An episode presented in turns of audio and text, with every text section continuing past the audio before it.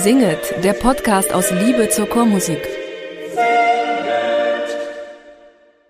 Hallo und herzlich willkommen zu Singet, dem Podcast aus Liebe zur Chormusik. Mein Name ist Anne Winter und ich bin heute mit meinem Bruder Stefan Luthermann nach Köln gereist.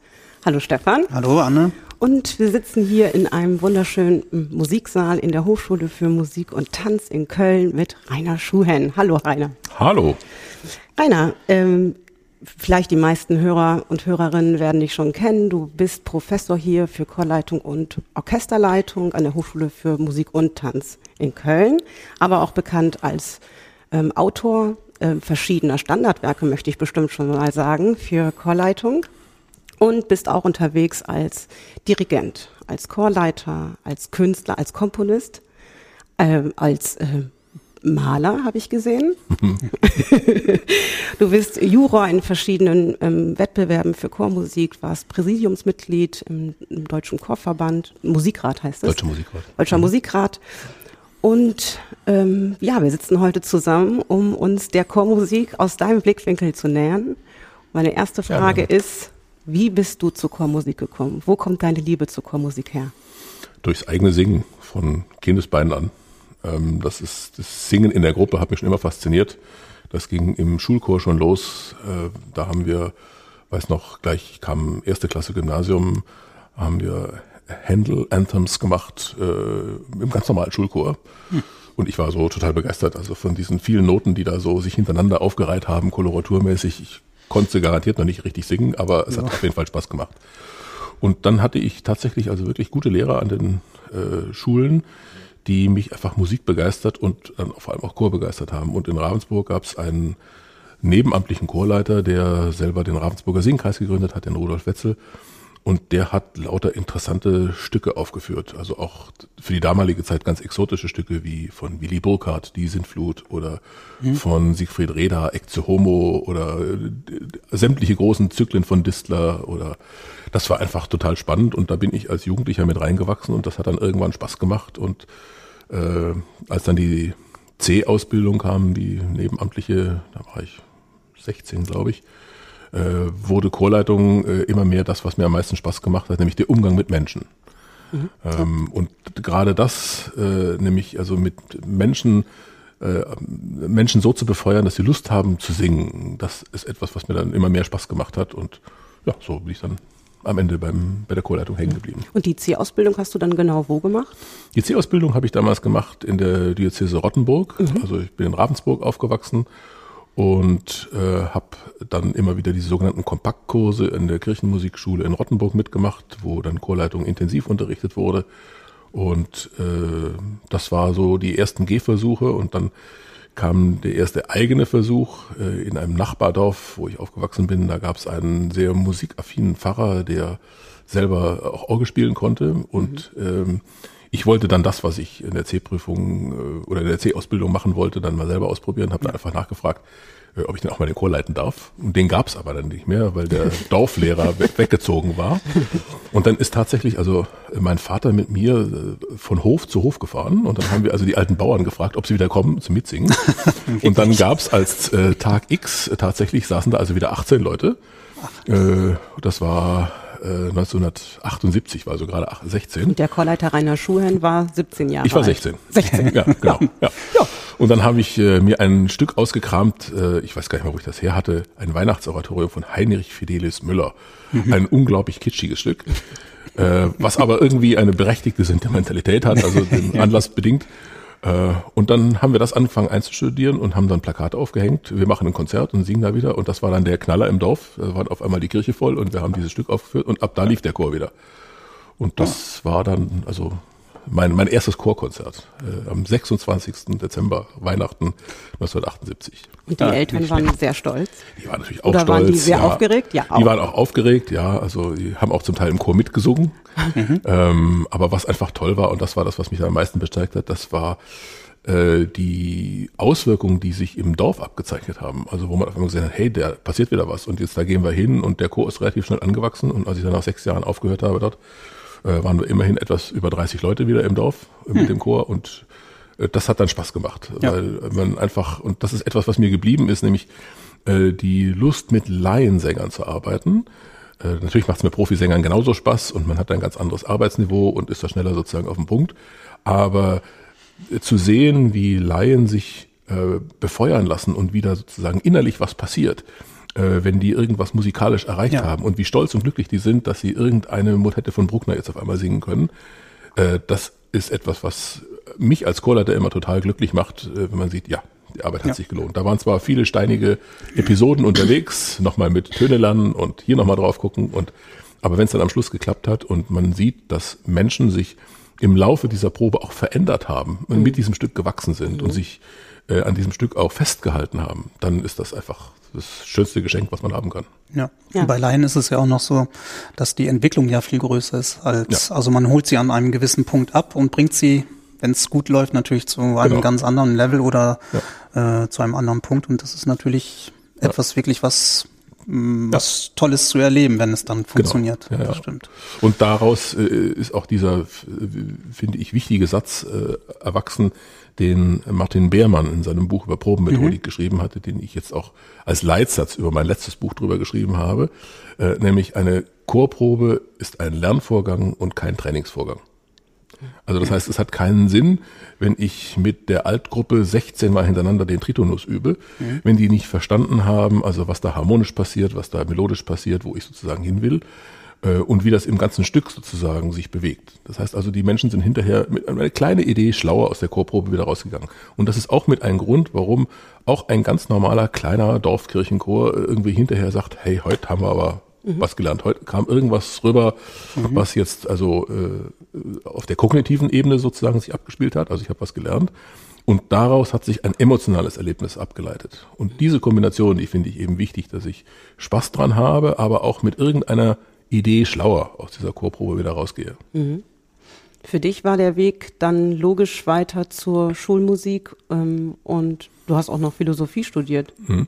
Also ich kam dann äh, danach äh, in die große Überlegung, was ich eigentlich beruflich machen will, weil parallel dazu äh, habe ich dann zusammen mit meinem Vater sehr intensiv Unterricht auch gehabt äh, im Malen und Zeichnen. Ich hatte, wir hatten einen ganz tollen akademischen Künstler in Ravensburg, der auch unterrichtet hat.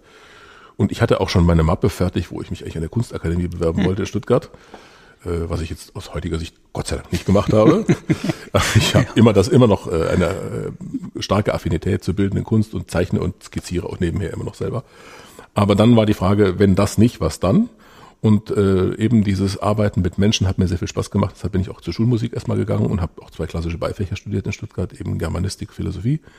Und habe dann aber das Studium unterbrochen, bin dann für zwei Jahre nach Wien und habe da Konzertfach Orgel bei Peter Pleniawski gemacht und eben äh, dirigieren, damals dann aber Orchesterleitung bei Ottmar Sweetner und kam dann wieder zurück nach Stuttgart und habe dann noch Kirchenmusik studiert und äh, bin dann doch nicht eben in die Schule gegangen, sondern eben bei der Kirchenmusik hängen geblieben und auch erstmal in Ravensburg geblieben eine Zeit lang äh, und habe da diese äh, Kantorenstelle aufgebaut in mhm. Ravensburg. Mit der bunten Orgel. Mit der bunten Orgel. Ich nenne sie immer liebevoll meine blaue Freundin. ja. Äh, weil sie einfach so äh, poppige Farben hat in dieser schönen alten gotischen Kirche. Ja. Genau. Und dann hast du mit verschiedenen Ensembles in, an verschiedenen Stellen das ähm, alles aufge, ähm, ja, dich einfach weitergebildet und ausprobiert wahrscheinlich und hast dann ähm, wieder den weiter noch gesucht, den Weg dann in die Lehre relativ bald.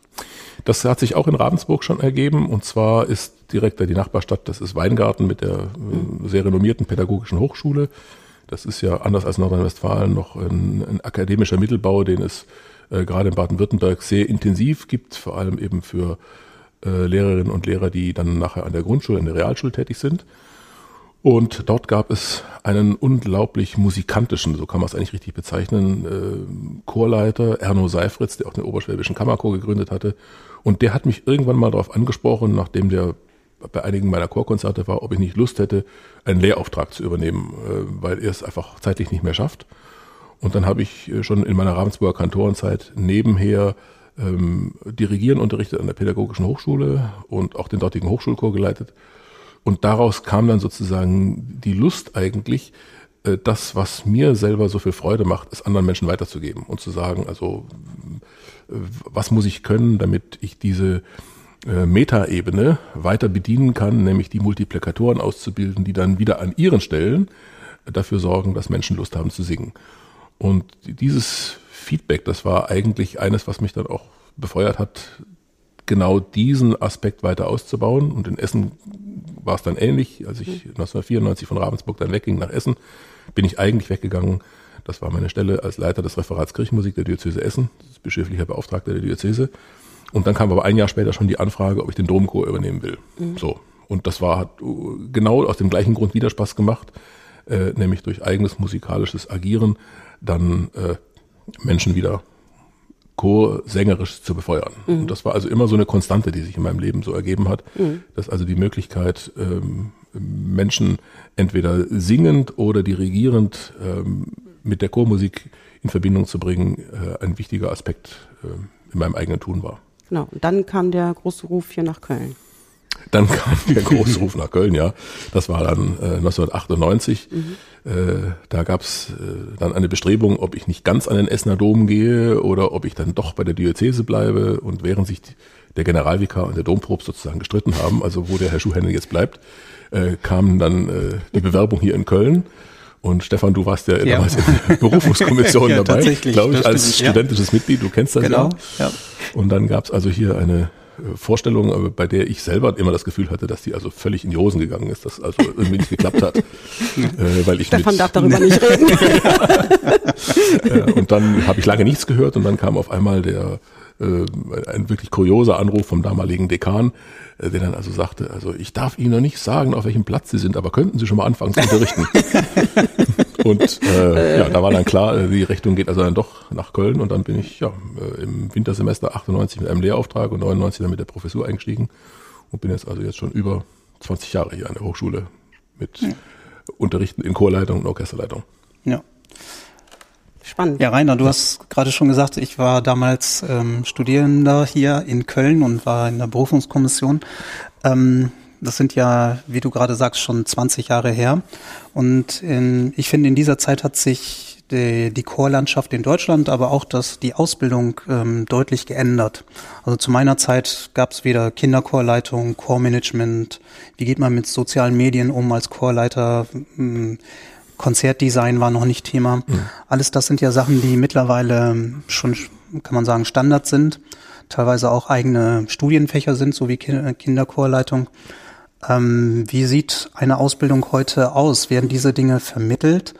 Ähm, damals war es eben so, man hat das Musikalische gelernt und wurde dann in die Welt entlassen und alles, was drumherum um, ähm, passierte mit dem Chor oder was mit dem Chor zu tun hatte, musste der Chorleiter irgendwie sich selber draufpacken. Mhm. Das ist tatsächlich äh, also ein lange Jahre ein großes Manko gewesen eigentlich an den Ausbildungen, weil sich die Hochschulen natürlich immer als künstlerische Ausbildungsanstalt verstanden haben. Ja. Äh, das ist auch zunächst mal richtig und das ist auch gut so, aber ähm, dass da trotzdem ein stärkerer Aspekt Wirklichkeitsnähe ähm, mit dazu muss, das haben die Hochschulen auch erst langsam gelernt. Und das hat man ja gesehen, du hast eben beschrieben, also zu deiner Zeit, als du hier studiert hast, Ende der 90er Jahre, Anfang 2000, äh, da gab es viele Aspekte, die heute hier auch in der Kölner Hochschule Standard sind, einfach noch nicht. Ja. Äh, also wie zum Beispiel, als uns dann später das Erzbistum Köln eine halbe Stiftungsprofessur angeboten hat, war mir absolut klar, die müssen wir besetzen mit Kinderchorleitung. Weil das ist ein Aspekt, äh, wenn ich mich da nicht um den Nachwuchs kümmere, und zwar in einer wirklich guten akademischen Form, dass die Menschen als Multiplikatoren ausgebildet sind als Kinderchorleiter. Und ich bin total glücklich, dass Robert Göstl diese Stelle hat, schon seit vielen Jahren jetzt und hier eine fabelhafte Arbeit macht. Ähm, und äh, da merkt man einfach, da äh, wächst etwas zusammen, was dringend notwendig ist. Und die anderen Aspekte, die du gerade genannt hast, die man im weiteren Sinne auch Professionalisierung nennen kann, ja. Äh, das sind Aspekte, die ähm, immer noch Randthemen sind in einer Hochschule, aber die zumindest regelmäßig vorkommen. Also als Beispiel in unseren Kirchenmusikstudiengängen gibt es also regelmäßig immer auch Studientag Professionalisierung, mhm. wo es um Themen geht, die, wie, die du gerade eben genannt hast und die letztlich auch der Anlass waren für mein erstes Buch, was ich beim Schott Verlag mhm. geschrieben habe, was dann den lustigen Namen Alternatives Chorleitungsbuch trägt, weil es nämlich eigentlich gar nicht um Chorleitung geht in dem Buch, ja, sondern um die, genau um die Aspekte drumherum. Ja wo es also um so Fragen geht, wie zum Beispiel äh, persönliches Zeitmanagement, wie sieht Core-Management aus, äh, wie, welche wichtigen Aspekte sind bei schlichtweg so etwas wie Menschenführung notwendig. Wie sehen rechtliche Aspekte aus? Also das ja. heißt, äh, die Frage des eigenen Vertrags, was darf ich kopieren, was nicht, was äh, darf ich aufführen, wo muss ich GEMA zahlen und diese ganzen Dinge, die mit dem Alltag was zu tun haben. Wie gehe ich mit meinem Chorvorstand um? Äh, dann auch so äh, Fragen, wie kommt ein Chor zu einem neuen Chorleiter? Also das heißt, ein gelingender Chorleiterwechsel und äh, eine ganze Reihe von Aspekten, die wichtig sind im Umfeld äh, eines Chorleiters, weil ich gesehen habe, dass also ein Großteil meiner Studenten also hervorragende Chorleiter und Musiker geworden sind aber es nicht wenige gibt, die also an einer wunderbaren neuen Stelle schon irgendwie nach sechs Wochen Krach mit ihrem Chorvorstand haben oder mhm. mit ihrem äh, Vorgesetzten nicht auskommen oder und zwar ganz einfach, weil es da, weil da gewisse kommunikative oder auch äh, systembedingte Regeln nicht im Blick waren und nicht eingehalten wurden und man dann eigentlich sich einen Crash leistet, der vermeidbar gewesen wäre. Mhm. Äh, und diese ganzen Aspekte, die sozusagen rund um das künstlerische Agieren notwendig sind und letztlich zu einem gelingenden Chor Chorleitungsbereich genauso dazugehören wie die Tatsache zu wissen, wie man äh, Bach oder Brahms aufführt. Äh, diese anderen Aspekte, die sind eben nicht nur Randaspekte, sondern eben tatsächlich in der Praxis genauso wichtig wie das künstlerische Wissen. Ja. Ähm, und die finden jetzt in der Ausbildung, zumindestens also in solchen Studientagen, werden die artikuliert und es gibt dann auch Handouts, wo die Studenten auch damit versorgt werden. Ähm, aber letztlich bleibt immer noch so ein bisschen der Aspekt, dass man also in einer Hochschule äh, den Führerschein macht, aber fahren lernen tut man dann doch erst in der Praxis. ja. äh, und das wird ja auch bleiben so. Ja. Nur finde ja. ich eben die Aspekte, die, die du eben genannt hast, die sind inzwischen in der Hochschule auch angekommen. Mhm. Äh, und ähm, das ist, äh, finde ich, für eine Hochschule ganz wichtig, dass sie auch in ihren Ausbildungsaspekten flexibel bleibt und sich jeweils den Fragen, die sich aus der äh, aus der Wirklichkeit des Musizierens ergeben, anpasst und dann auch schon mal ihre Studienordnung ändert oder andere Aspekte mhm. mit reinnimmt. Und wo gehen die Chorleiter oder Kirchenmusiker je nachdem ähm, hin, wenn sie dann mit ihrer Ausbildung fertig sind? Also landen wahrscheinlich ja nicht alle ähm, in der Kirche, in Diözesen oder so etwas. Also erstaunlicherweise ist es tatsächlich so, dass also äh, kann man sagen 98 Prozent äh, aller Studenten, die bis jetzt also bei mir waren, ich habe mir letztes Mal den Spaß erlaubt, mal aufzuschreiben, wie viele es eigentlich jetzt in den letzten äh, 20 Jahren waren. Ich bin also auf 167 gekommen. Wie?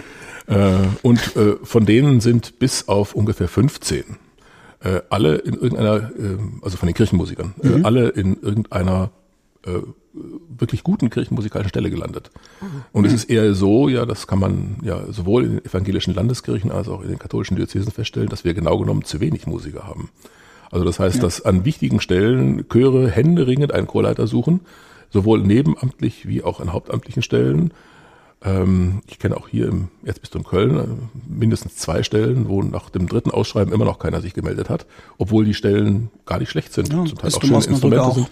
Ja. Und äh, wir haben keine Leute. Also es ist zu, zu wenig eigentlich. Das heißt, alle Studenten, die bislang bei mir Kirchenmusik gemacht haben, die sind alle an wirklich guten Stellen gelandet äh, und einige, die dann eben äh, entweder nachher in die Schule noch gegangen sind oder einen ganz anderen Beruf gemacht haben oder sich jetzt als Sänger weiter qualifiziert mhm. haben oder Orchesterleiter sind, ähm, die haben den Beruf gewechselt aus ganz anderen Gründen. Mhm. Und bei den äh, Schulmusikerinnen und Schulmusikern ist es ja genau dasselbe. Also genau genommen ziehen uns die Schulen die Studenten aus dem Fenster, ja. weil sie einfach viel zu, viel zu wenig äh, Personal haben, qualifiziertes Personal.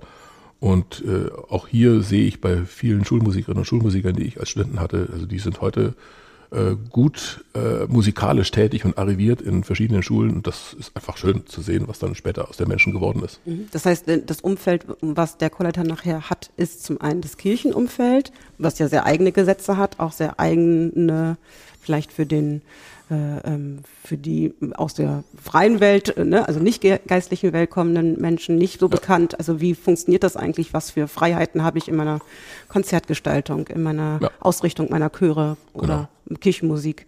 Das ist ein ganz eigenes Feld, das muss man lernen. Ja. Ähm, manchmal bitter, manchmal äh, einfacher. Also ja. Und ähm, klar, Schule ist natürlich auch nochmal ein ganz eigenes von Lehrplänen und ähm, gebunden sein in ähm, Schulleben. Äh, wo ich auch nicht ganz frei agieren kann, wo ich auch erstmal kennenlernen muss, wie kann ich mich da eigentlich äh, gestalterisch einbringen. Genau. Das sind also äh, zum eben, wie du gerade gesagt hast, die etablierten Institutionen wie Schule und Kirche mhm.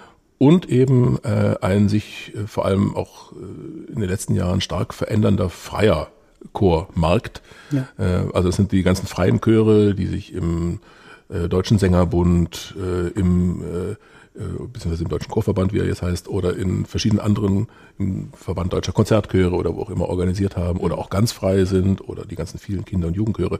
Also die ganze freie Chorszene, die mhm. ist ja genauso interessant äh, für die Studenten, die hier weggehen. Und äh, viele, die also irgendwo an der Schule oder in der Kirche sind, haben nebenher noch den Kammerchor oder den Philharmonischen Chor oder ja. das Vokalensemble äh, die also gerade in der freien Szene da sehr äh, intensiv unterwegs sind. Und für die ist auch zum Teil eben dieses erste Buch von mir gedacht gewesen, äh, wie organisiere ich das eigentlich und wie sieht die Struktur aus und wie finden wir da sozusagen ein gutes Core-Marketing und wie können wir uns da in der Szene etablieren. Und äh, das sind so Fragen, die genauso wichtig sind wie äh, ob ich richtig schön singe. Ja. Mhm. Ähm, glaube, die Frage, ob sich Chorleitung zu studieren lohnt, haben wir, glaube ich, eigentlich damit auch schon beantwortet. Also ja. der Markt ist da und äh, ja. es werden Chorleiter gesucht und Chorleiterinnen. Ähm, aber eine andere Frage wäre für mich interessant zu hören aus deiner Perspektive. Welche Skills muss jemand mitbringen, der diesen Weg ein, einschlagen möchte? Das heißt, wer ähm, Chorleitung studieren möchte, sei es auch Schulmusik oder Kirchenmusik oder Chorleitung, was muss so ein Mensch mitbringen? Ähm, Neben natürlich der Liebe an Chormusik. Ähm, er muss vor allem Lust auf Menschen haben. Ja. Das ist das Allerwichtigste. Also sich einfach Lust haben, darauf einzulassen, äh, auf die Arbeit äh, mit Menschen. Das äh, klingt jetzt so ganz banal eigentlich, aber dazu gehört, äh, dass man auch eine hohe Imperfektionstoleranz hat, also dass man eben weiß, äh, wenn ich einen Chor gründe, dass es dann eben nächste Woche noch nicht gleich klingt wie ja. bei den Regensburger Domspatzen, äh, sondern dass ich da Step by Step sozusagen ganz kontinuierlich weiter meinen Weg vorwärts gehe.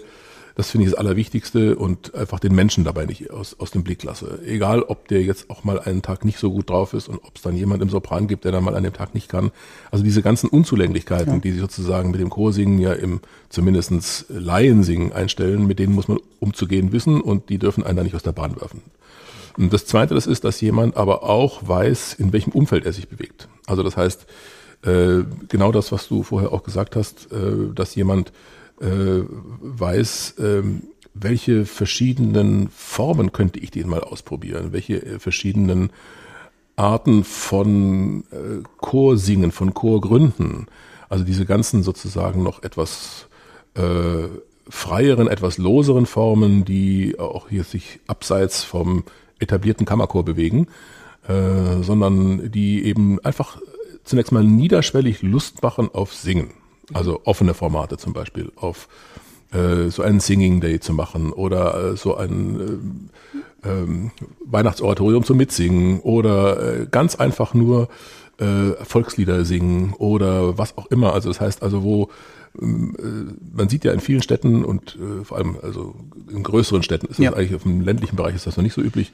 Äh, diese ganzen äh, Formate, wie sie, was weiß ich, zum Beispiel Michael Wetzner-Brandt mhm. äh, in Berlin macht mit dem äh, Ich kann nicht singen Chor, genau. äh, bis hin zu den ganzen freien Kneipenchören und was es alles gibt. Also das heißt, dass man einfach den Menschen Lust macht zu singen und daraus dann Formate entwickelt, die sich qualifizieren. Mhm. So und dann, wie geht dieser Schritt dann zu einem tatsächlich äh, ein solches Format, äh, wie ich es gerade eben beschrieben habe, hat zunächst mal den Sinn, dass es den Leuten Spaß macht, die singen.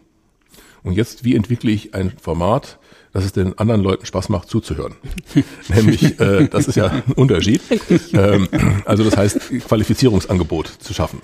Ja. Äh, und da gibt's ja ganz verschiedene Wege dahin, also indem wir dann Projektchöre gründen oder indem wir, also je nachdem, welches Ziel, welches, äh, in welchem Umfeld ich mich bewege, sieht das hier immer ganz anders aus. Aber sich da Gedanken zu machen und auch vor allem kreativ zu sein, sich in dieser freien Szene abseits eben von etablierten Strukturen dann einfach auszuprobieren.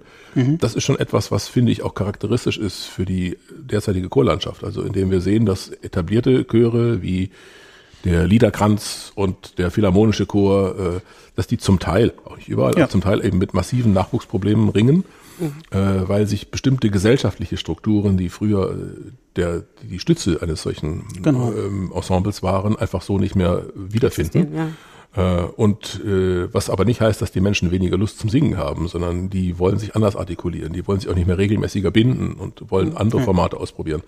Und da muss ich einfach dann als äh, Chorleiterin, als Chorleiter ähm, Lust haben, solche Formate zu entwickeln und zu gucken, was geht da in meiner Stadt, was funktioniert und wo kriege ich die Menschen am schnellsten und am effizientesten sozusagen zu dem, was ihnen selber Spaß macht. Und ähm, die technischen Skills? Also singen wäre schon gut. Muss ich Dirigiererfahrung haben, wenn ich Chorleiter, ähm, Chorleitung studieren möchte? Ich muss zumindest eine Stimmerfahrung haben. Mhm. Also das Wichtigste finde ich immer, dass der Chorleiter oder die Chorleiterin verstanden hat, dass sie vor dem Chor Stimmbildner ist und nicht äh, einfach nur Dirigent. Ich kann nicht stumm sein als ich kann nicht, Chorleiter. Genau, also ich muss selber so ein bisschen wissen, was mache ich selber, wenn ich singe, äh, wie sind die physiologischen Vorgänge, damit ich genau das äh, umsetzen kann in chorische Stimmbildung, also wie ich den Chor qualifiziere. Äh, das schlägt sich nieder in der Art und Weise, wie ich dirigiere. Habe ich ein vokales Dirigat? Das muss gar nicht jetzt irgendwie zunächst mal ähm, nur sich am klassischen Dirigieren orientieren. Ähm, aber ich muss einfach wissen, welche Bewegung mache ich, damit welcher Klang rauskommt. Und diese, äh, dieses Wissen um, um das, was letztlich den Chor zum Klingen bringt, das mhm. müsste man dann schon sich als Chorleiter oder als Chorleiter aneignen, wenn man dann sich auf die Reise begibt, zu sagen, jetzt möchte ich meinen Chor ein bisschen qualifizieren. Wir wollen also aus der Es macht uns allen Spaß singen, Ecke rauskommen. Mhm. Ähm, das meine ich jetzt gar nicht abwertend, sondern ich meine, es gibt genug Chöre, wo einfach das das Wichtigste ist. Wir ja. treffen uns und singen, ja. ist auch völlig ja. legitim, ist ja wunderbar. So, aber in dem Augenblick, wo ich dann eben einen Anspruch erhebe und sage, jetzt äh, laden wir auch mal Publikum ein, jetzt gehen wir auf die Bühne, jetzt singen wir irgendwem irgendwas vor, äh, muss ja irgendeine Form von Qualifizierung stattfinden. Und da ist das äh, Wissen um vor allem stimmphysiologische Dinge und um das Singen, also die, der gesangspädagogische Aspekt sehr wichtig. Und natürlich ein anderer Aspekt auch noch, nämlich der probenmethodische. Also das heißt, dass ich in dann kurzer Zeit, weil solche Ensembles haben ja meistens sehr beschränkte Zeitfenster, mhm. zu einem Ergebnis komme. Wie probe ich denn da sozusagen systematisch? Und wenn man das Ganze mit der dritten Disziplin, nämlich mit dem Dirigieren dann noch verbinden kann, umso besser. Aber genau. In der Reihenfolge. Jetzt haben wir den ausgebildeten Chorleiter und er hat schon seine jahrelange Erfahrung im Chor. Ähm, wir hatten, äh, ich erinnere mich, irgendwann auch schon mal darüber gesprochen, dass es ja auch wertvoll ist, irgendwann mal so eine Art Selbstreflexion als Chorleiter auch zu haben. Und dann probt vor sich hin und, und führt auf. Ja. Aber es schleichen sich dann ja auch immer mal wieder Dinge ein, die vielleicht so nicht unbedingt immer so gut sind, was man auch vielleicht gar nicht selber so wahrnimmt über die nach vielen Jahren Praxiserfahrung. Hast du Tipps, wie man als, sagen wir mal, gestandener Chorleiter ähm, sich auch noch weiter verbessern kann oder sich vielleicht nochmal zu einer Selbstanalyse äh, kommen kann, um seinen Choralltag zu verbessern? Also das Wichtigste ist äh, überhaupt schon mal die Erkenntnis, dass ich mich selber kontrollieren muss. Ja. Ähm, also das ist schon mal die Voraussetzung, ja. äh, dass ich also nicht äh, dem äh, Irrglauben anheimfalle, äh, ich bin ja ausgebildeter Chorleiter, ich kann's ja. Das ist in allen musikalischen, in allen, letztlich in allen Berufen so, äh, das, was man schlichtweg Weiterbildung nennt. Ähm, und das geht äh, wunderbar. Also mir find, also geht's immer, äh, da, da klappt es immer ganz besonders gut, wenn ich einfach anderen Chorleitern zugucken. Mhm. Also ich setze mich einfach rein und guck, äh, gehe in ein Konzert von Frieda Bernius oder äh, egal von welchem, ja. Äh, einfach zu gucken. So und es gibt immer Aspekte, wo ich sage, nee, das würde ich jetzt nicht so machen, und andere, wo ich sage, ja, das mhm. ist eine Idee, die habe ich jetzt noch nicht so, das, da, das nehme ich, das nehme ich mit. Und das Zweite, das ist die Selbstreflexion. Das heißt also, äh, dass man sich in der eigenen Probe ruhig immer wieder mal filmisch aufnimmt äh, und dann hinterher feststellt, Mensch, also das, ich, ich rede jetzt mal von mir, was ich meinen Studenten die ganze Zeit erzähle, mit dem gerade stehen, ich mache es ja selber noch nicht. Also, passiert man dann selber wieder mal, mhm. also wo ich mich dann selber kontrolliere und denke, hm, da könnte ich nochmal auf mich selber gucken. Äh, und aus dieser Selbstreflexion, also wie viel rede ich in einer Probe, wie stehe ich da, was dirigiere ich, welche Botschaften vermittle ich, welche sängerischen Hilfen gebe ich, äh, kam dann ähm, die Idee zu dem zweiten Buch, nämlich eben genau. zum, äh, zum diesem Buch Chorleitung konkret, ähm, wo ich verschiedene Felder des Dirigierens immer mit einer Checkliste verbunden habe. Also ich beschreibe ganz kurz, was man im Dirigieren eigentlich machen muss. Äh, und zwar in den klassischen Feldern, nämlich äh, in der chorischen Stimmbildung und in der Probenmethodik und im Dirigieren. Und das endet immer äh, mit so einer kleinen Checkliste hinten dran, also wo ich dann gucken kann, äh, achte doch mal in deiner nächsten Chorprobe, lieber Chorleiter, auf folgende Aspekte. So, also ja. wie zum Beispiel, wie hoch ist dein Redeanteil in der Probe? Äh, wie schnell ist das Probentempo? Äh, wo äh, gibt es sängerische Aspekte, die ich vorher schon in der Vorbereitung äh, dem Chor anbieten kann? Äh, wie bereite ich mich denn selber auf die Chorprobe vor und so? Und diese ganzen Fragen, wo man sich selber nochmal, wie du es gerade eben selber mhm. gesagt hast, äh, selber reflektieren kann. Das war so ein bisschen die Intention in diesem zweiten Buch, was ich jetzt geschrieben habe, äh, dass sich gar nicht so sehr an Anfänger wendet, sondern eben genau an ja. Leute, die schon längstens in der Praxis sind und die nochmal vielleicht Lust haben, einfach ihr eigenes Tun mit Hilfe von so ein paar Fragestellungen zu reflektieren und äh, sich selber da immer wieder ja, kritisch auch anzugucken. Das finde ich in allen Berufen übrigens wichtig. Also nicht nur ja. im Chorleiter, sondern auch wenn ich äh, in irgendwelchen anderen Berufszweigen tätig bin. Die Frage, ist das, was ich jetzt schon viele Jahre mache, ist das qualitativ immer noch, hält das meinen eigenen Anforderungen und denen von anderen stand? Ja. Oder gibt es Aspekte, wo ich nachbessern muss? Mhm. Ich, ich habe noch ein, äh, ähm, du hast ein anderes Buch geschrieben, ich glaube, es ist auch ein Notenheft, das heißt Atre, richtig? Mhm. Wo man auf einmal ähm, die Vierstimmigkeit verlässt und es dreistimmig wird, Sopran, Alt, Männerstimmen, mhm. als mh, hm, vielleicht Antwort auf schrumpfende Mitglieder. Mhm. Der, der klassische äh, Fall bei vielen Chören, dass einfach zu wenig Männerstimmen mhm. ähm, zu dem Chor ähm, passend sind und dann tatsächlich ähm, Tenor und Bass nicht mehr vollständig besetzt werden können. Ist natürlich auch eine Möglichkeit zu antworten, ist natürlich aber auch ähm, immer eine Frage, wieso, ähm, apropos Selbstreflexion, wieso stirbt also warum stirbt mein Chor eigentlich? Wieso fehlen mir so viele Stimmen? Hm. Vielleicht müssen wir das Format ändern. Aber ja, es gibt auch die Möglichkeit, in einem musikalischen Format zu antworten mhm. auf so etwas. Also das ist eher eine, wie soll man sagen, die Reaktion auf einen mhm. bestimmten Chorzustand in, mhm. Äh, in unserem ganzen Chorumfeld gewesen.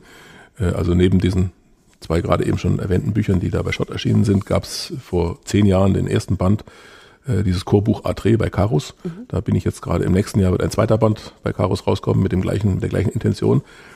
Der zunächst einmal natürlich den Aspekt hatte, all den Chören, die nicht mehr vierstimmig singen können, wie du es gerade eben gesagt hast, Literatur anzubieten, damit sie einfach noch äh, qualifiziert weiter singen können und nicht sagen, jetzt geht vierstimmig geht nicht mehr, also machen wir einen Chor zu.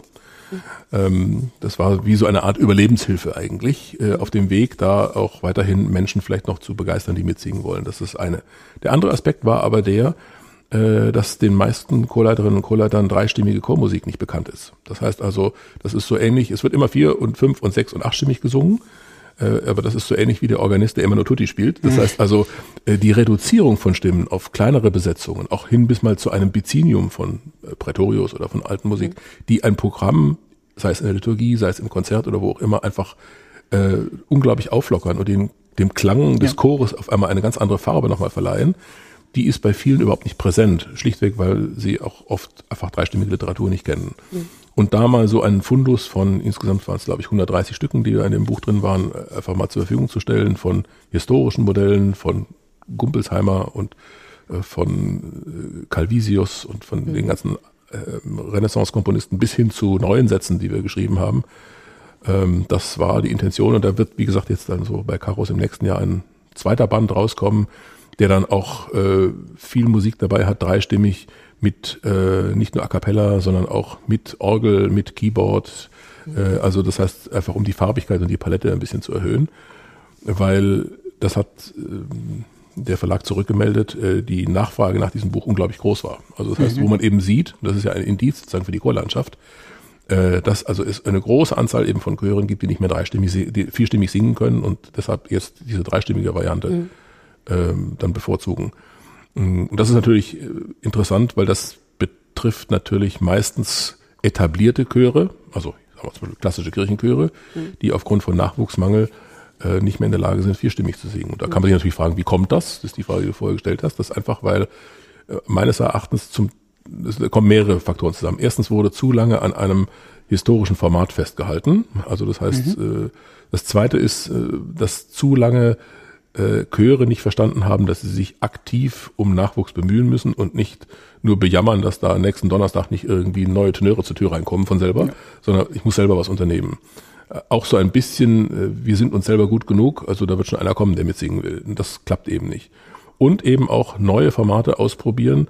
Das machen auch viele gestandene Chöre viel zu wenig, äh, die auf einem niederschwelligen Level es Interessierten überhaupt möglich macht, mal reinzuschnuppern. Einfach, einfach so Offel-Chorprobe machen. Und ähm, ich habe gerade einen äh, äh, Studenten, der den äh, Weseler Musikverein vor äh, einiger Zeit übernommen hat, der Dominik Giesen. Äh, das ist auch ein etablierter äh, philharmonischer Chor in Wesel. Und da äh, gab es jetzt eine offene äh, Singstunde, wo man also einfach mitmachen konnte und eine ganze Reihe von anderen Angeboten, die er entwickelt hat. Und er hat mir zurückgemeldet, da gab es also immer wieder Leute, die einfach jetzt dabei geblieben sind. Mhm. Also äh, die dann Lust haben, dann doch da zu bleiben und mitmachen. Mhm. Und genau diese Gründe zusammen plus letzter Grund, dass natürlich in, in den, in den äh, Generationen, die für Chöre interessant und wichtig sind, immer weniger gesungen wird. Also das heißt, das ist nicht eine Frage des Chores, sondern eine Frage sozusagen der gesellschaftlichen, kulturellen Bildung. Wenn das zusammenkommt, dann passiert genau das, was wir eben feststellen, dass Chöre sterben. Mhm. Ähm, aber das ist nur in Klammern gesagt, man sieht ja aber auch nebenher, dass neue, andere interessante äh, Formate genau. ja, ja. sich entwickeln. Das heißt also, die Chorlandschaft wird eigentlich nicht weniger, sie wird nur anders. Hm. Wir hatten in unserem vor der Aufnahme Gespräch, äh, was wir leider nicht aufgenommen haben, was auch schon sehr schön war, hatten wir kurz angesprochen, dass ähm, selbst hier an der Hochschule auch ähm, ähm, ich will jetzt nicht basale Angebote machen, weil sagen, weil das ist schon auch drüber hinaus, aber auch gerade für unerfahrene ähm, Studenten ähm, in Einstimmigkeit ähm, gearbeitet wird. Vielleicht kannst du noch mal über das Projekt sprechen, weil also dreistimmig kann man tolle Sachen singen, das haben wir jetzt ähm, in dem Band gelernt und es gibt einen zweiten, aber es gibt auch ähm, einstimmige tolle Werke, die man unbedingt aufführen kann. Also der Aspekt, den du jetzt gerade benennst, der ist aus einer anderen Überlegung noch heraus entstanden, nämlich äh, dass äh, die ganzen Studierenden hier bei uns im Haus ähm, mindestens ein Semester Chorpflicht haben. Das ist, finde ich, nach wie vor zu wenig, aber fürs eigene, um das eigene Singen zu entwickeln, aber immerhin besser als nichts. Aber das sind oft äh, Studierende, die in ihren eigenen Instrumenten unglaublich äh, perfekt sind und wirklich hochkreativ und begabt sind. Also tolle äh, Fagottspieler, Pianisten, Jazz-Instrumentalisten äh, ähm, und so weiter aber die oft zu ihrer eigenen Stimme kein eigenes Verhältnis entwickelt haben. Also auch in ihrer eigenen musikalischen Kinder- und Jugendzeit irgendwie nie gesungen haben. Mhm. Und jetzt an der Hochschule auf einmal eine Erstbegegnung mit ihrer Stimme haben äh, und dann äh, jetzt gleich Literatur wiedergeben sollen, die ihnen entweder von der Sprache her nicht äh, vertraut ist, weil es Großteil eben von äh, ausländischen Studierenden sind, die also sowieso, wenn sie frisch an der Hochschule kommen, dann oft eben noch ein Sprachproblem haben. Äh, und äh, weil es Studenten sind, die ähm, mit vom Blatt singen oder überhaupt mit singen, also was kommt denn da an Ton raus, überhaupt keine Erfahrung haben. Und die jetzt einfach nur in den Hochschulchor zu stecken, wie man das jetzt in den letzten Jahren immer gemacht hat, bringt den Studenten, die ihre erste sozusagen sängerische Erfahrung machen, nicht viel, weil sie überfordert sind. Und die anderen Studenten, die schon toll und perfekt singen, frustriert es ein wenig, weil man in einem Umfeld sitzt, das nicht richtig singt. Mhm. Und das hat mich dazu gebracht, äh, im letzten Jahr also den Hochschulkurs sozusagen zu trennen, in dem es äh, am Anfang einfach so eine Art Vorsingen gibt und es gibt es einen anderen Chor noch daneben, äh, so ein Repertoire oder Studiochor. Äh, und mit dem singe ich tatsächlich jetzt erstmal nur, in Anführungszeichen, einstimmig. Mhm. Und ich habe das auch am Anfang angesagt, äh, hier geht es nicht darum, dass wir jetzt mit diesen Studenten große Werke der Musikgeschichte äh, aufführen, sondern dass sie eine, ein Verhältnis kriegen zu ihrer eigenen Stimme und Lust haben zu singen und eine vokale Erfahrung haben, die letztlich ihrem eigenen Musizieren auch wieder zugutekommt. Also sowas wie beatmetes Musizieren. Ähm, und äh, mir macht dieser Chor gerade unglaublich Spaß. Das sind knapp 30 Studenten momentan, die in diesem Chor sind. Äh, und wir machen jetzt von Longley drei Sätze aus der Missa in Simplicitate und von Rheinberger Missa Puerorum, zwei, drei Sätze draus, also einstimmige Musik plus Orgel, ähm, wo es also vor allem darum geht, äh, Intervalle genau zu treffen, also dass ich gut singen kann und vor allem, dass meine Stimme im Körper gut ankommt. Mhm. Ich habe äh, jetzt auch das Glück gehabt, dass eine äh, Gesangskollegin auch mal eine Chorstunde hier übernommen hat, die Ingeborg Reiner, die also nichts anderes gemacht hat, als mit den Studenten eine Stunde lang äh, lauter Vokalübungen zu machen und Gruppensingen äh, sozusagen mhm. nochmal angeleitet hat. Und äh, wenn ich jetzt sehe, also wie dieser einstimmig singende Chor äh, am Ende dieses Semesters, wir haben jetzt am 12. Januar haben wir so ein kleines Konzert, wo wir in einem Gottesdienst auch öffentlich auftreten, weil ich finde, die, die Lust auf irgendeine, auf ein Ziel hin, ja, die, ja. Muss, die muss bleiben. Ähm, wie der Chor sich äh, rein sängerisch verändert hat. Also zum Beispiel, dass man weiß, dass man bei einem Hochton körperlich mitgehen muss und die sind die ganze Zeit in Bewegung mhm. und äh, wissen jetzt auch, was da mit verschiedenen Bildern passiert und ich habe mit denen nichts anderes gemacht, als jetzt nur äh, ähm, äh, sozusagen Einatmer, Ausatmer, Bilder, also je nach, also sehr spezifiziert auch. Mhm äh, und äh, vor allem äh, mit ganz viel Bewegung verbunden. Das heißt also zu erfahren, dass mein Körper ein Instrument ist, das äh, für ganz bestimmte musikalische äh, Dinge in Bewegung bleiben muss. Ähm, und dieses Singen und der Chor, der klingt gerade richtig gut. Also ich bin eigentlich ganz glücklich. Mhm. Äh, und wir haben uns dann auch dann so weit getraut, dass wir am Schluss dann auch mal ein vierstimmiges Stück natürlich singen. Ja. Aber ich finde die Erfahrung, die ist eben wichtig, dass also Menschen, die in dieser Hochschule äh, tolle wie ich schon gesagt habe, Fagottisten, Hornisten, Pianisten sind, dass die auf einmal mitkriegen, Mensch, ich habe ja Lust zum Singen. Und erst nach der letzten Stunde kamen noch zwei, die dann gesagt haben, äh, ich studiere hier zwar jetzt nur Horn, aber wie kriege ich denn hier Gesangsunterricht? Also die Lust gekriegt haben zu singen. Und Klasse. was gestern kann ja gar nicht passieren. Ja, großartig. Ja, ja, schön, ja. schönes Beispiel. Danke. Wir hatten ja um das jetzt nochmal weiter zu ergänzen, gerade schon drüber gesprochen, was die Ausbildung von Chorleiterinnen und Chorleitern betrifft und auch, ähm, sagen wir mal, die Weiter- und Fortbildung. Ähm, du hast dir aber, wie ich weiß, auch schon die Frage gestellt, wie das aus Sicht des Chorsängers oder der Chorsängerin aussehen kann. Gerade schon angesprochen, der Aspekt der Stimmenbildung oder der chorischen Stimmbildung ist natürlich sehr wichtig und glaube, ähm, vielleicht der wichtigste Punkt. Ähm, auch angesprochen hast du, dass ähm, eine Chorprobe auch immer eine Lernerfahrung sein sollte. Und ähm, wenn der Chorsänger oder die Chorsängerin jetzt ähm, schon fest in einem Chor ist und auch sich selber ähm, vorbereiten möchte auf eine Chorprobe, auf ein Konzert oder sagen wir einfach sich auch so nach und nach verbessern möchte, eben dieser Lerneffekt sich einstellt, ähm, dass das Singen aus sich auch noch verbessert und im Chor singen. Ähm, ich glaube, da hast du auch schon einige Ideen entwickelt und bist da im Thema, was das betrifft. Vielleicht kannst du dazu noch mal ein, zwei Worte sagen. Das eine, das ist, äh, was das eigene Singen anbelangt, ist, äh, also es sind so im Schott Verlag äh, gerade noch so zwei weitere Publikationen in der Pipeline, die, an mhm. denen ich gerade dran bin, die sich genau diesem Aspekt eigentlich widmen. Das eine ist ein Buch, was sich dann vor allem eben auseinandersetzen wird mit der Methodik der chorischen Stimmbildung. Das heißt also, ja. wie vermittle ich dem Chor das, was er tun soll? Ganz banales Beispiel, der Chor macht eine Einsingübung auf Moa, Moa, Mo und weiß nicht warum. Ja. Also das heißt, äh, dadurch entsteht auch immer dieses Bild, naja, äh, chorische Stimmbildung am Anfang, das ist das Einsingen mhm. ähm, und dann kommt die richtige Musik. So.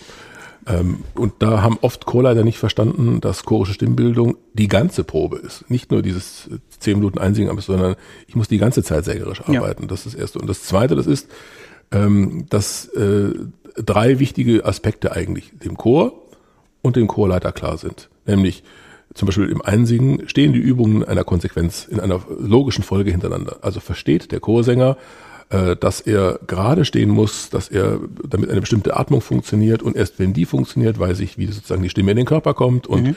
so. Ähm, diese Reihenfolge, dass die einfach klar ist, und zwar, dass der, wie du es gerade gesagt hast, die Chorsänger selber wissen, äh, ich muss mich so hinstellen, ich muss die Bewegung machen, damit es mir sängerisch gut geht und damit ich das und das bewältigen kann. Und das Zweite, das ist, äh, dass ich dann eben zum Beispiel gerade, nennen wir das Einsingen mal, eben auch weiß, welche Kriterien gelten denn für diese oder jene Übung. Also das heißt, auf was muss ich eigentlich achten, damit die Übung gelingt und gut wird und der Chor tatsächlich nachher besser qualifiziert ist wie vorher. Ja. Und das Dritte, und das wendet sich jetzt wieder an den Chorleiter, das ist Kontrolle. Also diese drei Aspekte, nämlich Konsequenz, Kriterien, Kontrolle. Wie, wie kontrolliere ich denn, ob die Übung, die ich mit dem Chor gerade gemacht habe, auch ankam? Also ist der Chor, hat das denn funktioniert oder spule ich sozusagen nur mein Programm ab? Ja. Ähm, also diese, dieser Dreischritt, den halte ich eben für ganz wichtig. Äh, und dem widmet sich sozusagen jetzt dann die, äh, der nächsten Publikationen. Und die zweite Publikation, die ich gerade angeschrieben habe, die fand ich irgendwie ganz lustig, weil alle Bücher, die es auf dem Markt gibt, äh, die äh, wenden sich immer natürlich an die Chorleiterinnen und Chorleiter. Ja. Aber es gibt eigentlich noch kein Buch, was sich an die Chorsänger wendet. Mhm. Und äh, da bin ich jetzt auch gerade dran äh, und spreche da gerade mit dem Schott Verlag drüber. Ähm, da habe ich auch schon angefangen zu schreiben. Äh, also das sind äh, bis hin zu so lustigen Fragen, ich habe es vorher schon mal ganz kurz erklärt, so lustigen Fragen, muss ich bei der Chorprobe als Chorsänger anwesend sein? Ja. Ähm, das klingt auf den Genau. ersten Blick Ja. ein bisschen kurios, Ja. aber aus dem chorischen Alltag kennt man diese Fragen. Das dann heißt also, ich kann leider nächste Woche nicht kommen, aber ich übe mein Stück dann zu Hause, Mhm. wo ich eben merke, da liegt ein äh, eklatantes äh, Missverständnis über Chorsingen vor. Ähm, und einfach so ein kleines Heft mal zu machen, ähm, wie geht's mir als Chorsänger gut? Ähm, und zwar in stimmbildnischer Hinsicht, äh, wie bereite ich mich richtig drauf vor? Äh, und zwar auch auf dem Konzert, einen Monat vorher, eine Woche vorher, einen Tag vorher, eine Stunde vorher, zehn Minuten vorher. Äh, was mache ich äh, während der ganzen Probenzeit? Welche für die Gruppen qualifizierenden Aufgaben habe ich als Chorsänger? Warum singe ich eigentlich? Was kann ich selber tun, damit es meinem Chor besser geht? Was kann ich besser tun, damit ich stimmlich mich persönlich äh, sozusagen besser qualifiziere? Also der Blick nach innen wie nach außen und zwar aus Sicht des Chorsängers, nicht des Ja. Chorleiters. Äh, und da auch nochmal sozusagen für Reflexion zu sorgen, also das, was ich mit diesem äh, Chorleiters Konkretbuch äh, schon für den Chorsänger, für den Chorleiter gemeint habe, das jetzt auch mal zu den Sänger. für den Sänger. Das Ja. war sozusagen jetzt eine der nächsten Aufgaben und Anliegen. dass man dann zu Hause lesen kann, wenn man nicht zur Chorprobe kommen kann. Ja. Nicht etwa während der Chorprobe Nein, um lesen, wenn man denn da ist. Ja, genau. So spannend. Ja. genau. Wir hatten vorhin auch schon mal darüber gesprochen, dass das Singen zwar äußerst populär im Moment ist, also das sieht man an der Chorlandschaft, weil es, es sprießen auch noch Chöre aus der äh, wieder neu hervor, Kneipenchöre und auch die Senioren ähm, kommen immer mehr ans Singen, es, es ist äußerst beliebt und es gibt auch da schon wieder Professionalisierung in die Richtung. Ähm, aber nach wie vor haben wir das Problem, dass in den Schulen und in den Familien zu wenig gesungen wird. Und das schlägt sich natürlich dann auch nieder, dass die, ähm, die jüngere Generation chorsängerisch noch nicht sozialisiert ist. Und wenn man ähm, in andere Länder schaut, dann sieht man, dass das ganz eng mit Volksliedern verknüpft ist. Das Singen in der Familie und auch in den Schulen. Ähm, welches Repertoire ähm, wird überhaupt gesungen? Und da haben wir eigentlich ähm, in Deutschland so ein etwas gestörtes Verhältnis, weil wir kein wirkliches Repertoire haben, das wir singen können. Denn es gibt in den letzten Jahren große Bestrebungen, das Volkslied wieder zu reanimieren und es werden Kompositionsaufträge vergeben und äh, die Chöre singen auch wieder Volkslieder. Aber es ist noch nicht wirklich in der Gesellschaft wieder verankert.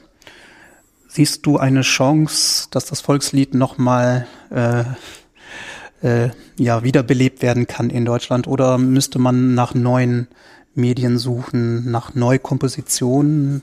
Wie würdest du das einschätzen? Also in dem, was du gerade gesagt hast, sind zwei Aspekte drin. Ich greife den ersten Mal Ja. auf mit dem zu wenig Singen.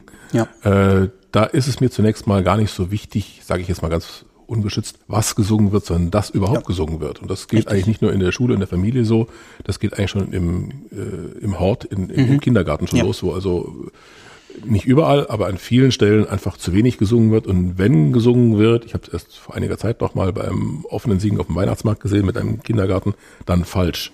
Also das heißt zu Ja. tief und Ja. Repertoire, was nicht kindgemäß ist. Und Ja. äh, ja, wo man eigentlich nicht so richtig Lust hat, also da ähm, sich drauf einzulassen. Ähm, und äh, also das heißt, das ist ein ganz basales Problem. Und äh, wenn dieses, diese Lust am Singen nicht von Anfang an eigentlich in frühkindlicher Form und dann natürlich weiter in der Schule transportiert wird, äh, dann haben wir tatsächlich ein Problem, nämlich weil eben dann auch letztlich bei den an der Spitze hier in den Hochschulen oder dann auch in den Chören dieses Defizit einfach greifbar wird, dass es zu wenig Menschen gibt, die singen wollen und Lust Ja. haben zu singen. Das ist eine. Und das zweite ist natürlich, was singen die dann? Und da gehört sicherlich auch das Volkslied auch dazu. Und da ist es tatsächlich äh, bis hin eben in die Generation meiner Lehrer so gewesen, dass also äh, das Volkslied singen aufgrund unserer deutschen Geschichte einfach ein verbranntes Thema war. Äh, das ist, äh, hatte immer gleich so ein bisschen was äh, Deutschtümelndes und zwar so in negativer Hinsicht.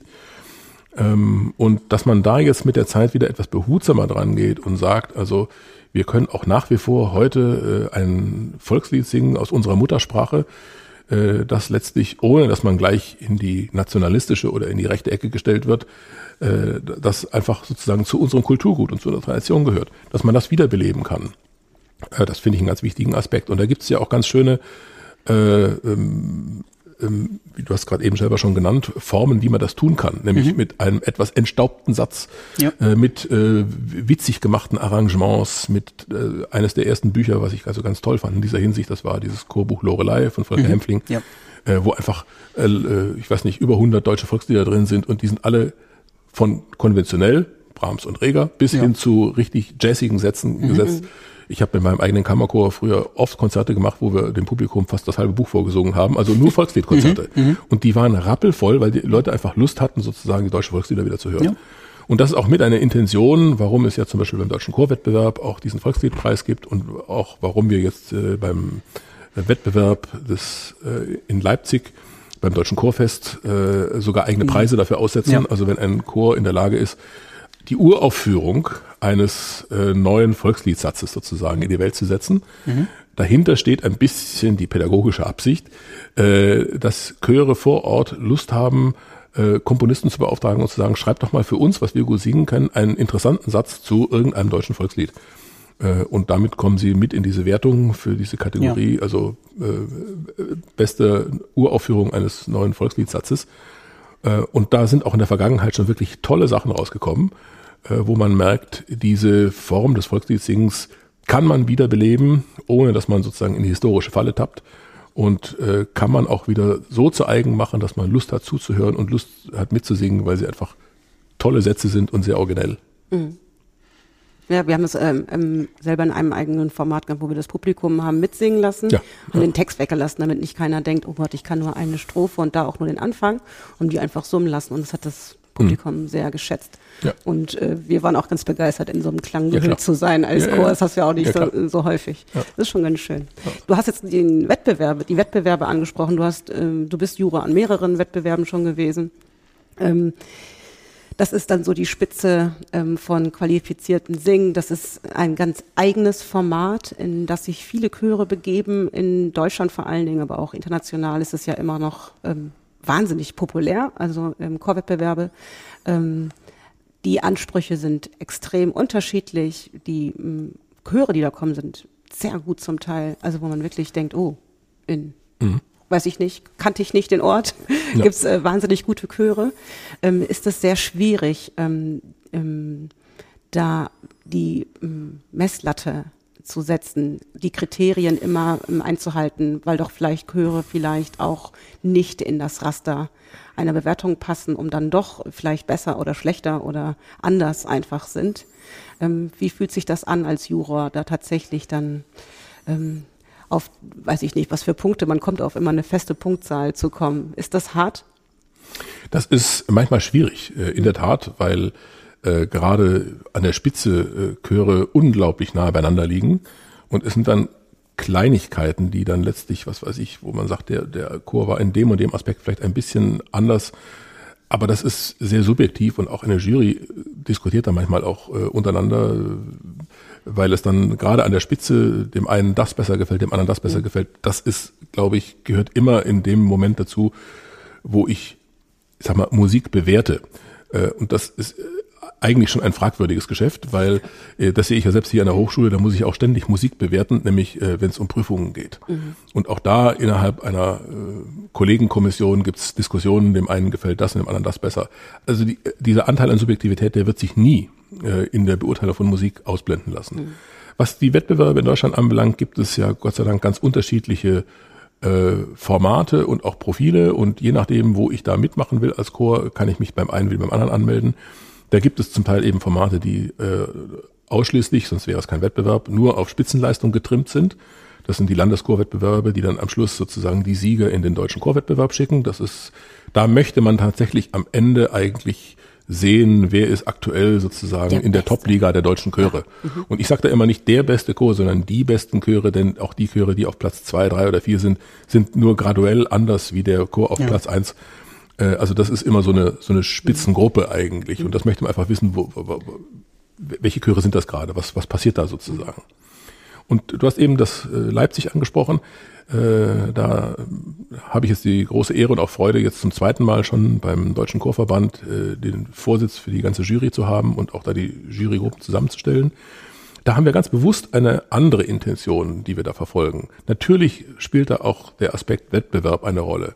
Aber äh, wir haben erstens äh, den Wettbewerb in zwei Leistungsstufen äh, gegliedert. Das heißt also, man kann sich selber, wenn man sich anmeldet, einordnen in die Leistungsstufe 1. Das sind tatsächlich auch so die Gruppen, die dann auch eigentlich beim deutschen Chorwettbewerb sein könnten, also wirklich mhm. die ganz die Upper-Class-Ensembles. Äh, und Leistungsstufe 2, das sind Ensembles, die vielleicht im nationalen Vergleich nicht ganz so perfekt agieren, aber die mit ihrer Kulturleistung vor Ort einen unglaublichen wichtigen Beitrag für die Chormusik in ihrer Gegend äh, bilden. Also der klassische äh, städtische Kammerchor, philharmonische Chor, Kammerchor ja. irgendwo, die äh, natürlich dann aber sich bei einem normalen Wettbewerb gar nicht melden würden, weil sie einfach dann keine Lust haben, gegen den Kammerchor der Musikhochschule XY anzutreten, ja. die da viel besser singen können und mhm. vorher schon wissen, gewinnen wir eh nichts, also kommen wir gar nicht. Mhm. Und da, dass man sozusagen das Gleiche und dergleichen sich vergleichen. Das war eine Intention, dass man also da nicht gegen Gruppen antreten muss, wo man glaubt, äh, da gewinnst du sowieso nichts, sondern gute Chöre und dann sozusagen national noch etwas herausragende Chöre, dass die untereinander bleiben. Das ist das Erste. Das Zweite ist, was wir geändert haben in Leipzig, man meldet sich also nicht an mit dem Format, sondern man meldet sich zu einer Stilrichtung an. Also das heißt, ich melde mich für einen 10-Minuten-Beitrag an oder 12-Minuten-Beitrag zur Kategorie zeitgenössische Chormusik oder, oder Jazz-Pop oder mhm. zu Romantik weltlich und so weiter. Also das heißt, die Anmeldung erfolgt nach den Kriterien, von denen ich glaube, hier klingt mein Chor am besten. Und ich muss nicht sozusagen als Chor äh, das die komplette Spektrum äh, abdecken. Ich muss also Schütz genauso gut singen können wie Penderecki, mhm. äh, sondern äh, ich kann mich spezialisieren. Und, Und noch dritte, ein romantisches Werk. Genau, so, das ist das Übliche, ja. ja. Und der dritte Aspekt, der in Leipzig nochmal anders ist, das ist das, also der Begegnungs- und vor allem auch am Schluss der Beratungseffekt. Also, dass ich hinterher mit Jurymitgliedern mich zusammensetzen kann und kann sagen, äh, was war denn jetzt gut, was war nicht so gut, wieso kriegen wir nicht die volle Punktzahl. Wenn das äh, mit der Selbstreflexion vorher nicht so ganz geklappt genau, hat, ja. kann ich die Möglichkeit ja. nicht eines Coachings, aber doch zumindest eines kleinen Beratungsgesprächs genau. in Anspruch genau. nehmen. Und das dann legen wir auch großen Wert drauf, dass wir auch die Zeit hinterher haben, dass man auch hinterher entweder direkt oder dann, dass man äh, Telefonnummer ausmacht und sagt, also rufen Sie mich einfach an, ich kann Ihnen dann ein längeres Feedback geben dazu, wenn Sie das hören wollen. Und dieser Aspekt, der macht den Leipziger Wettbewerb ein bisschen anders. Ich habe jetzt auch schon gerade in den Wochen vor Weihnachten mir äh, die beiden, also die, alle klassischen Chöre sozusagen, die sich angemeldet mhm. haben, vorab schon mal angehört, zusammen mit Klaus-Jürgen Etzold, äh, einfach um zu gucken, haben die Chöre sich richtig eingeschätzt in der Eigenanmeldung mhm. bei äh, Kategorie 1 mhm. und 2 und äh, da lag ein Großteil absolut richtig, wo man sagt, die sind in der Kategorie gut, weil die können sich gut miteinander vergleichen. Gelegentlich muss man da mal sagen, ich glaube, sie wären in der Kategorie 1 besser aufgehoben. Äh, gehen Sie doch in die und auch umgekehrt, mhm. wo man sagt, ich, ich glaube, Sie tun sich keinen Gefallen, wenn Sie jetzt in der Kategorie, ja. gehen Sie doch lieber in die Kategorie 2. Äh, da sind Sie äh, entspannter unterwegs. Mhm. So. Und das, wir haben schon gehört, dass sehr viele Anmeldungen waren für dieses neue Wettbewerbsformat. Ja, also so, dass ich kann die genaue Zahl jetzt gar nicht sagen, das hat sich jetzt bis zum Schluss noch verändert, äh, aber so, dass wir wirklich also drei Tage äh, rund um die Uhr zu tun haben. Und da freue ich mich schon drauf, weil äh, ich finde solche Wettbewerbe auch immer als Zuhörer eine Fortbildung. Ja. Äh, weil äh, ich jedes Mal, also das meine ich auch, weil du vorher gefragt hast, also mit Eigenreflexion, einfach dass zu so einem Wettbewerb mal hingehen, einfach mal zuhören. Mhm. Äh, das, was ich auch meinen Studenten sage, auch wenn sie nicht daran teilnehmen, gehen sie rein, hören sie einfach zu, was machen die anderen denn so? Äh, Literaturkenntnis, mhm. Aufführungspraxis, äh, bis hin zu, wo sie hinterher sagen, nee, das möchte ich so nicht machen. Genau. Aber auch da habe ich wieder was dran ja. gelernt. Ja. Äh, aber es gibt immer Beispiele, wo ich also immer hinterher mit einer Idee rauskomme und sage, tolle Idee. Mhm. Die haben irgendwie den ersten Takt so und so gesungen oder die haben das erste Stück ohne Dirigent gesungen oder die machen das so und so. Ich finde das immer total spannend und ja. ich freue mich da auf solche, auf solche Begegnungen. Mhm. Ähm, ähm, ein großes Thema äh, nicht nur bei Wettbewerben, aber auch bei Aufführung ist Aufregung. Also das ist ähm, bei Wettbewerben vielleicht manchmal noch stärker, als wenn man die Generalprobe vorher hatte und das ja schon, also das Weihnachtsoratorium vielleicht auch schon häufiger gesungen hat und die Kirche ist voll und da, ach, da hinten sitzt meine Familie und Oma ist auch dabei, dann komme ich doch irgendwann an in diesen Wettbewerbsformaten ist das bei zehn Minuten, manchmal sind es ja ein bisschen mehr als mhm. zehn, mhm. äh, da geht die Aufregung selten runter. Also was gibt's da, ähm, hast du da Tipps ähm, aus deinem, entweder aus dem Chorleitungskonkret oder auch aus dem zukünftigen Buch für Sänger, was mache ich eigentlich mit meiner Aufregung, um da entsprechend doch nicht dem Chor zu schaden? Also da hängt es natürlich ganz stark von der Chorleiterin und vom Chorleiter ab, also wie man sozusagen äh, den Chor darauf vorbereitet. Also ob man ihn eher unter Stress setzt und sagt, ihr müsst aber jetzt an der Stelle, oder ob man ihn eher sozusagen mit einer erhöhten Lust ausstattet und sagt, Mensch, jetzt geht's los, ja. jetzt haben wir eine Chance und toll, ich freue mich drauf. Und äh, also es ist äh, eine Art und Weise sozusagen schon, wie ich dieses äh, Ereignis formuliere und wie, wie ich dem Chor äh, darauf vorbereite. Mhm. Ein bisschen eine Grundaufregung, die wird immer bleiben und die ist auch nicht wegzudiskutieren und vielleicht sogar ganz notwendig. Genau. Also weil daraus resultiert eine gewisse äh, innere äh, Spannung, die auch letztlich äh, das Stück dann ganz besonders gut macht. es darf Prozent, nur, genau, es ja. darf nur nicht in Verspannung oder in ja. Anspannung sozusagen umschlagen, dass also ich dann vor lauter äh, Aufregung äh, nicht mehr den richtigen Ton rauskriege oder sogar so verspannt bin, dass ich nicht mehr frei singen kann. Ähm, da muss man, finde ich, äh, einfach dem Chor auch Lust machen auf diesen Moment und zu sagen, uns hören jetzt so viele äh, Gleichgesinnte zu, die das gleiche Problem haben und die nachher, wenn die hier da vorne stehen, äh, auch vielleicht ein bisschen aufgeregt sind. Also im Gegenteil, zeigt denen, wie, wie, ze zeigt denen, äh, wie viel Lust wir haben, das Stück zu singen. So, also diese, diese Freude am Singen äh, zu, zu vermitteln. Ähm, und wenn man dann viele wache Augen und Ohren hat vor sich, die also dann auch gut zuhören und auch qualifiziert zuhören, da kommt dann auch schon irgendwo ein Lustfaktor hinzu, äh, der dann zumindest die Aufregung in Schach hält und äh, wo man dann das kippt. Dann, ich merke das auch selber, wenn ich früher in meinem Kammerchor unterwegs war, da gibt's dann so einen Moment, so nach den ersten ein, zwei Minuten, wo man merkt, jetzt sind sie da. Mhm. Am Anfang war es noch ein bisschen krampfhaft, so der erste, und dann entwickelt sich's und das wissen auch wir in der Jury, dass die aufgeregt sind. Und man merkt dann, äh, da hat sich was getan in den 15 Minuten, wo wir zugehört haben. Jetzt sind sie richtig frei und mhm. jetzt singen sie und so. Und mhm. das ist irgendwo normal und das weiß auch eine Jury und das ist völlig menschlich und auch gut so. Ja, ja. ja vielen Dank. Ich glaube, wir sind mit unserer Zeit so langsam durch. Ja.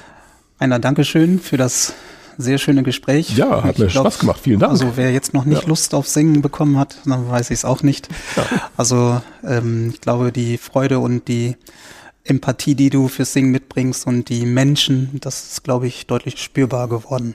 Ja, danke. Also Vielen Dank. Sehr gerne und ähm, ich kann dann nur also sozusagen am Schluss noch äh, eben den Titel der Sendung unterstreichen und sagen Singet, ja. äh, genau. weil es letztlich äh, auch äh, für mich selber als Chorsänger einfach äh, eine Dimension des Menschseins eigentlich beinhaltet, die ich sonst gar nicht pflegen kann, nämlich mich mit Tönen zu artikulieren und das macht einfach Lust und deshalb, äh, wer auch immer zuhört, ja. singet. singet. Ja. Dankeschön. Sehr gut. Danke.